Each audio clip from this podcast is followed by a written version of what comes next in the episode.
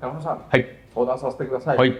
今度、えー裁判をすることになっちゃったんですけど、はいどんな準備をしたらいいんでしょうか？そうですね。まあ裁判をするからですね、絶対勝ちたいじゃないですか。っていうところなので、まあ勝つためにどうするかってことだと思うんですね。で、勝つためにはどういうまあ法律的な主張ができるのかどうかっていうこと。まあこれをちゃんと考えるってことが必要かなというふうに思います。なんかムカつくんですとか。かわいそうでしょ私ってことではお金は取れなかったのでこれはどういうふうな法律構成でいくのかってことはちゃんと考えると。でそれに基づく証拠というのがちゃんとあるかどうかっていうのをもう全部ひっくり返して見るというところなんですね。で気をつけなきゃいけないのは証人たくさんいますみたいな同席した人がいるんですみたいなでも何も書面とかメール残ってませんみたいなだと厳しいと証人だけだと厳しいのでやっぱり客観的な証拠メールでも書面でも何でもいいんですけれどもそれが残ってるのかどうか。を全部ちゃんと調べる。っていうことが大事かなというふうに思います。